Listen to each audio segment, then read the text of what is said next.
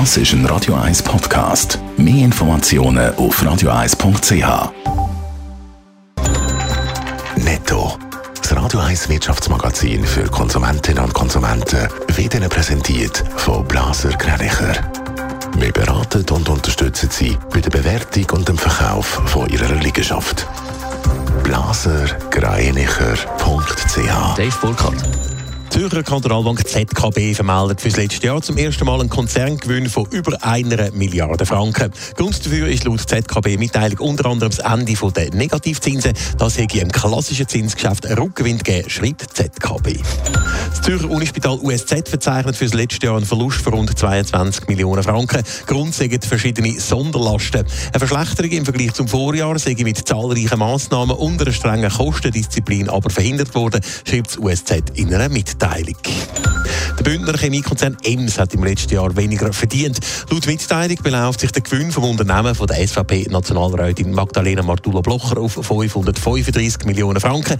Das ist ein Minus von 3,3 Prozent. Beim Umsatz hat es bei der EMS hingegen einen Rekord gegeben. Der ist um 8 Prozent auf 2,4 Milliarden Franken gestiegen. Gestern hat ja die Grossbank Credit Suisse verheerende Jahreszahlen müssen bekannt geben. Bei der Zürcher Kantonalbank ZKB dürfte die Stimmung heute besser sein. Dave Burkhardt, ZKB vermeldet ein Rekordergebnis. Ja, zum ersten Mal in der Geschichte der Bank gibt es Ende Jahr einen Konzerngewinn von über einer Milliarde Franken. Das sind über 12 Prozent mehr als vor einem Jahr.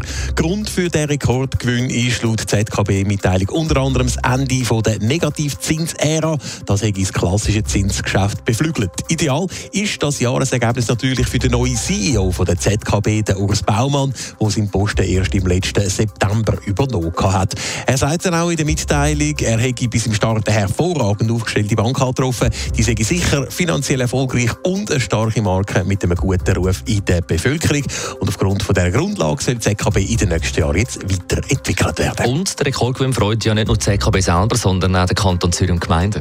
Ja, das ist auf jeden Fall anzunehmen. Aufgrund von dem Ergebnis hat der Bankrat von der ZKB nämlich entschieden, Dividenden für den Kanton und die Gemeinden um 14 Prozent auf fast eine halbe Milliarde Franken anzuheben. Davon gehen 160 Millionen an die 160 Zürcher Gemeinden. 330 Millionen Franken kommt der Kanton Zürich über und das dürfte insbesondere den Finanzdirektor Ernst Stocker freuen, nachdem es ja von der Schweizerischen Nationalbank SMB in diesem Jahr keine Gewinnausschüttung an Kanton gibt. Netto, das Radio 1 Wirtschaftsmagazin für Konsumentinnen und Konsumenten.